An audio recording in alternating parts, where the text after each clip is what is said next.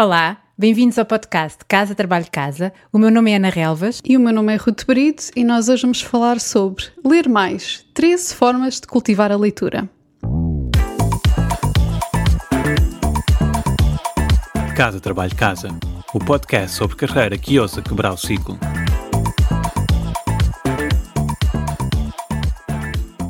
Correlação muito forte entre os períodos da minha vida em que eu me senti mais realizada, inspirada ou produtiva, com os períodos em que eu li mais livros. E esta é uma resolução de ano novo de muitas pessoas, e ainda bem, não é? Mas mesmo que nós façamos estas resoluções cheias de boas intenções, como sabemos, por vezes o compromisso fica pelo caminho. Então, Ana, como é que conseguimos cultivar este, este hábito da leitura? Eu antes de falar do hábito, quero falar do resultado. Sabes que eu tenho pessoas à minha volta que começaram a ler dezenas de livros por ano, criando o hábito. Passaram de 5 livros por ano para 30 livros por ano e eu acho que isto é bastante, bastante impressionante. E às vezes são estratégias simples que passam por aquilo que tu disseste, por criar o hábito. E criar o hábito passa por criar condições para não ter que pensar muito nisso para não ter que pensar no dia a dia que uhum. ah, agora quero ler, não, já faz parte da nossa, na nossa rotina, está em piloto automático. E o primeiro passo para isso, ainda antes de criar o hábito, é decidirmos.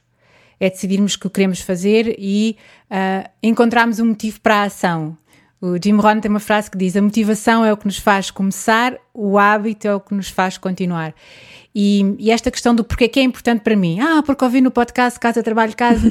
Sim, mas porquê que é importante para cada um ler mais? Nós temos um episódio sobre isso, não é? Acho que é o episódio 12, 7 razões para ler mais livros, portanto podem, podem ir inspirar-se aí mas o que me parece é que se não for importante, não vai acontecer sistematicamente. Portanto, a pessoa precisa de perceber exatamente porque é que isso é uhum. é importante para si, porque isso vai alimentar. Isso vai alimentar. E interiorizar que, que é possível, não é? Que está ao nosso alcance. Quer dizer, a partir do momento em que algumas das pessoas mais ocupadas do mundo conseguem criar tempo e espaço para a leitura, acho que nós, comuns mortais, não, não temos desculpa, não é? Não temos desculpa. E então, eu diria que a, segunda, a nossa segunda dica é definir um objetivo ajuda muito nós termos, por exemplo, um número de livros. Eu, eu costumo fazer isso, por norma, por ano, quero ler no mínimo, uh, mínimo dos mínimos 12 livros por ano. Então é bom estabelecermos um objetivo que é realista, não de repente passarmos de ler um livro para, para 30, como disseste, mas realmente o ter um, um, um objetivo ajuda. E depois incorporar este objetivo na nossa na nossa rotina, por exemplo, se, eu estabeleço que quero ler 12 livros por, por ano, posso ler um livro por mês e ou calcular quantas páginas é que tenho que ler por dia para cumprir e depois planeio o meu tempo de leitura de acordo com isso. Já é um bocadinho OCD, mas, mas resulta. Não é? Isso resulta, isso estás a dizer resulta mais, que é o definir um processo uh, resulta mais do que definir um objetivo. Definir o objetivo é dizer assim, eu quero uh, ler X livros por ano. Isso já é extraordinário para muita gente para trazer isso para o dia a dia, que tem que, tem que ver com a questão do hábito, o definir o processo que é o que é que eu vou fazer no dia a dia para atingir este objetivo? Pode ser por eu vou ler um capítulo por dia e o, aquelas pessoas que eu falei começaram a ler muito mais, a decisão que tinha tinha que ver com o capítulo por dia. Uh, vou ler 30 minutos por dia e isso é muito mais, ajuda-nos muito mais, facilita muito mais a criar o hábito e a trazer a leitura para o nosso dia a dia do que um objetivo mais, mais abstrato. E, e esta questão do processo leva-nos à nossa dica 3, que é o decidir quando, qual é que é a rotina, quando é que eu vou ler, a que altura do dia, em que situações. Eu, eu sempre que falo nesta questão de, de decidir o, o, quando, conto uma história que para mim é impressionante. Um estudo que fizeram com pessoas a quem pediram para escrever um texto. A metade do grupo pediram-nos para escrever o texto e deram-nos o prazo até quinta-feira. A outra metade deram-nos o mesmo prazo, mas pediram-nos para decidir naquele momento quando é que iam escrever. Uhum. Do primeiro grupo, que só tinha um prazo, ninguém fez. Do segundo grupo que tinha um prazo e que decidiu quando é que ia fazer, 80% fizeram.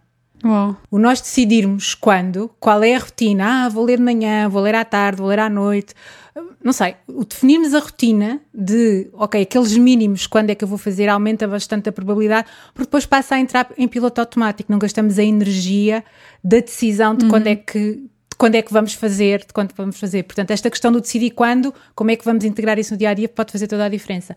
Outra coisa que pode também ajudar bastante para a motivação e para o impacto que a leitura tem em nós é como é que nós podemos tirar frutos deste cultivar a leitura. O que é que pode facilitar o termos frutos desta, deste tempo que investimos aqui? E nós temos algumas dicas para isso. Ruth. Sim, por exemplo, se pensarmos no enquadramento da aprendizagem, podemos planear as nossas leituras em função dos temas que queremos aprender ou queremos dominar. Como disse, tenho sempre o objetivo de ler 12 livros por ano. Então faço um calendário de leitura e o que eu faço é, no início do ano, pré-selecionar 8 ou 10 livros em função daquilo que eu quero aprender. Depois deixo dois ou quatro espaços em aberto para lançamentos novos ou ter alguma leitura espontânea consoante o que me apeteça. E hum, se, se, se, nos estão a ouvir e querem realmente cultivar este, este, este hábito e não têm assim nenhuma meta em concreto em, em, mente ou não sabem por onde começar, há uma lista de recomendações de leitura que eu gosto muito, que é de um senhor chamado Ryan Holiday. Nós depois deixamos nas notas do episódio e ele todos os meses sugere imensos livros com um, um pequeno resumo sobre o que é, que é cada livro e acho que é uma forma espetacular de começar. Outra sugestão que eu tenho é ler mais do que um livro ao mesmo tempo, porque se isto é muito bom para quem tem uh, leitores uh, eletrónicos como o Kindle, porque se não nos apetecer ler um livro de um género em particular, podemos sempre abrir o outro. Por exemplo, eu posso estar a ler um, livro de ficção ou um livro técnico ao mesmo tempo. E posso estar, por exemplo, no comboio e não apetece estar a ler uma coisa pesada e uma coisa técnica. E se estivesse só a ler aquele livro, eu não ia ler. Mas como estou a ler os dois ao mesmo tempo, posso pegar no de ficção. E eu adoro o Kindle por isso, porque nunca saio de casa sem ter dezenas de livros diferentes no bolso e estou a ler vários ao mesmo tempo, sempre. Na sequência da aprendizagem, uma coisa que, que funciona é tirar notas, porque isto depois ajuda-nos a sistematizar aquilo que aprendemos e integrar estas aprendizagens no dia a dia. E isto é um, quase um sistema que, de, de prémios que acaba por perpetuar este, este hábito. E temos um ouvinte, temos um ouvinte que faz um resumo nas primeiras folhas do livro. Sabes aquelas folhas uhum. que estão em branco? E ele vai tirando notas lá. Uh, e às vezes manda-me uma fotografia, quando são livros que eu lhe recomendo, manda-me uma fotografia do resumo e eu adoro, porque me faz relembrar os livros que eu já tinha lido há algum tempo e relembrar-me de alguns conceitos que já, que já não tinha presentes. Portanto, isso também pode ser uma coisa interessante uhum. para aquelas pessoas que não têm medo de escrever nos livros e que leem livros em papel, fazer essas, fazer um resumo do livro nas primeiras folhas, nas primeiras folhas que estão em branco do livro. E isso é giro, porque aquilo que a outra pessoa retira pode não ser necessariamente aquilo que ficou registado como que é mais importante e é agir ver outra perspectiva. E isto traz uma dica seguinte que, que também ajuda, que é tornar a leitura numa experiência social. Nós temos tendência a ver a leitura como uma coisa uh, individual, mas não tem necessariamente de ser. Como é que nós podemos fazer isto? Perguntar às pessoas que nos rodeiam o que é que estão a ler, recomendar livros a outros, como tu fizeste, ou, ou, então aderir mesmo a um clube de leitura. Se não conhecem nenhum, podem sempre criar, reunir alguns amigos e uh, encontrarem-se uma vez por mês, sugerirem um livro que vão ler em conjunto e depois falam sobre ele na, na reunião seguinte. Eu ainda, eu ainda há imenso tempo a passar a fazer isso, mas ainda não tive disponibilidade mental para fazer, mas era uma coisa que eu gostava muito de fazer. Outra coisa que eu acho que também pode tornar a leitura uma experiência social, mas ao mesmo tempo também nos ajudar a reter a informação, é contarmos a outra pessoa sobre o livro que estamos a ler. Porque quando nós lemos um livro com a intenção de ensinar, por exemplo, outra pessoa a partilhar com outra pessoa, acabamos por prestar uma atenção diferente e isso ajuda-nos a reter o que, o que estamos a ler. Portanto, tá, cai aqui na aprendizagem e na, e na experiência social esta ideia de, de ler com a expectativa de contar a outra pessoa o que é que estamos a ler. Depois há, eu acho que nisto tudo há uma dificuldade, não é? Que é o criar, criar tempo. Ai, não tenho tempo. E eu, eu costumo dizer por brincadeira, nós, nós, temos tempo. Dizer que não temos tempo é só uma maneira de dizer que não é importante uhum. uh, aquilo que estamos a dizer que não temos tempo. Como é que podemos criar tempo? Tens estratégias e tens ideias, não tens? Sim, eu acho que uma coisa importante e tem a ver com aquilo que nós, nós falamos sobre o objetivo e estabelecer um, um método, tem a ver com nós lermos de forma proativa e não, re, não reativa a maioria das pessoas, não, não quer dizer que as pessoas não leiam, todas, todas as pessoas leem várias coisas todos os dias, não é só que a maioria das pessoas lê reativamente, ou seja, lemos aquilo que vem ter connosco. Vem ter connosco nas redes sociais, as notícias, aquilo que as pessoas, os links que as pessoas nos enviam, portanto, nós podemos começar a dar mais prioridade para ler aquilo que realmente queremos ler, a nossa agenda de leitura e realmente deixar para trás este, este hábito de ler aquilo, tudo que vem ter connosco e então ganhamos aí esse tempo. Porque senão nós vamos tornar-nos naquela geração, daquela expressão que, que existe online, que é o TLDR, Too Long Didn't Read. Tudo aquilo que é, que é grande, que é maior que um tweet, que é, que é um texto mais, mais denso, custa-nos a ler e, e colocamos de parte. Então podemos tentar quebrar este ciclo e inverter aqui um bocadinho as coisas. Outra coisa que podemos fazer é substituir realmente o tempo que passamos a olhar para o ecrã, é, que tem a ver com, com, o ponto anterior, e substituir isso por uh, tempo de, de, leitura. É muito fácil nós cairmos numa rotina em que estamos a ver Netflix e aquilo vem um episódio a seguir ao outro, e, e isso come-nos o fim de semana, ou, ou passamos o, uh, aquele período ali na cama antes de dormir a fazer um scroll que nunca mais acaba no, no Instagram e não nos, não nos apercebemos do tempo que acabamos por uh, desperdiçar desperdiçar nisto. E nós no episódio anterior falámos muito sobre como reduzir este tempo, não é? Que passamos a olhar para o uhum. ecrã. E então, reduzindo, ganhamos tempo para a leitura, por exemplo.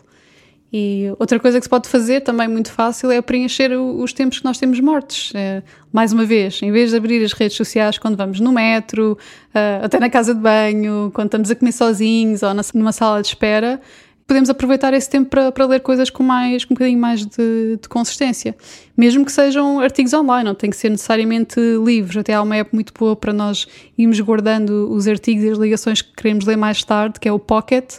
E podemos abrir essa app e, e ver o que temos por ler quando temos estes tempos mais, mais mortos. Eu uso, eu uso o Feedly não só para, como agregador de conteúdos de blogs que eu quero uh, ler, uh, mas também para enviar informação de que que encontre e que, e que quer ler mais tarde. Eu vou só fazer aqui uma provocação. O preencher os tempos mortos, às vezes também é importante nós preenchemos os tempos mortos com tempos vivos a não fazer nada. Sim.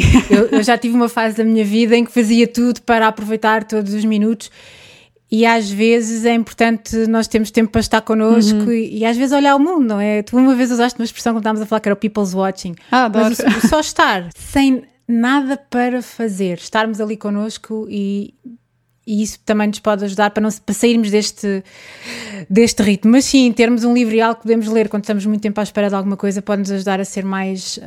a no fundo chegarmos ao fim do ano com mais livros lidos do que aqueles uhum. que, que à partida sim. vamos conseguir. Outra coisa que podemos fazer, e isto é controverso, é, é, ler mais rápido. É um bocadinho controverso, mas se quisermos passar aqui a um nível superior em que queremos ler grandes quantidades de informação, podemos realmente aprender sobre speed reading. Algumas pessoas famosas que, que adotaram isto é, vem-me agora à mente o Bill Gates ou Warren Buffett e o Tim Ferriss, que até tem um bom artigo sobre isto que nós depois deixamos nas, nas notas do episódio, se quiserem explorar. São, são pessoas que têm uma capacidade incrível para absorver e digerir informação e são todos speed readers. Eu confesso que não, não é uma coisa que eu tenha uh, treinado ou adotado, mas é uma coisa que me deixa curiosa. Eu já treinei.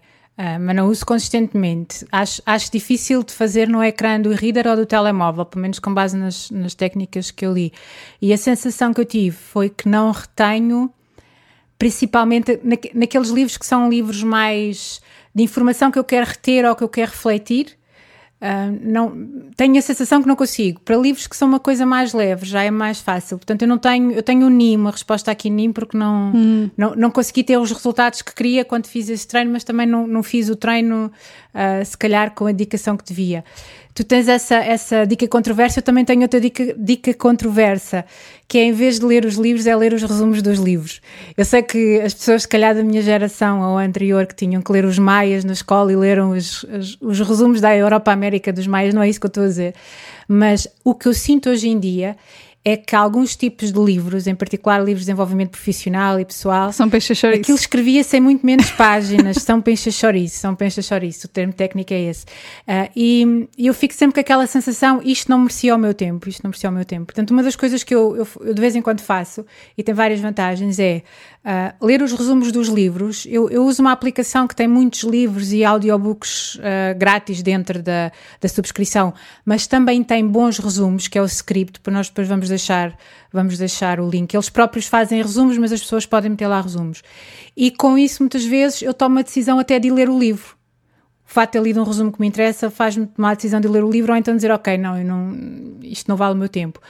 Outra, outra coisa é que ler o resumo do livro, ou mesmo ver a TED Talk do autor antes, quando estamos a falar destes livros de desenvolvimento pessoal e profissional, pelo menos a mim, ajuda-me a reter mais o conteúdo do livro. Ou seja, quando, quando agarro no livro já tenho uma ideia dos uhum. temas uhum. que vão ser tratados e isso faz com que eu preste uma atenção diferente à informação. Por isso ajuda-me a navegar, a navegar no livro. Mas há casos e casos, não é? E esta, esta questão de, de percebermos que os livros não valem a pena ler tem que ver também com outra dica que é escolher livros que nos façam que sejam lidos com entusiasmo, muitas vezes tem que ver com isso, não é? Com a qualidade do livro, com, com, com o quão motivados estamos para ler parece que os livros se leem por si. E eu acho que isso é uma coisa que faz com que acabemos por ler mais, é lermos livros que nos entusiasmem, que nos tragam algo, que nos façam crescer ou que de alguma maneira nos entretenham. E eu, quando tenho livros nesses na mão, sinto mesmo vontade de se calhar ir para a cama ler ou parar e ler o livro. Quando são livros que se calhar não são assim tão bons ou que não me interessam tanto, tenho menos motivação, motivo para a ação. E eu quero partilhar uma coisa que se me dissessem há 20 anos atrás eu ficava muito incomodada, que é há a possibilidade de não ler o livro até ao fim se não gostarmos. Hum. Eu para mim se começava a ler um livro tinha que começar, tinha que é ler até ao fim. E hoje em dia é libertador não ler até ao fim ou saltar partes. Uhum. Ok, vou saltar esta secção, vou saltar este capítulo. Eu já li muitos livros assim, quer dizer, não li o livro todo, li as partes que me interessavam, mas isso liberta um bocadinho aquela pressão de que, ok, tenho que ler o livro até ao fim, não gosto, isto não me está a trazer nada e se calhar podia estar a usar esse tempo para fazer outra coisa. Portanto, esse, isso também é uma das coisas que eu, como leitora uh, devoradora que era há, há 20 anos atrás, achava que era, um, que era algo que não se podia fazer, mas hoje em dia já faço, já faço com muito mais frequência. Ok, boa. Uh, se calhar ficamos por aqui hoje, não é? Obrigada por nos ouvirem e boas leituras!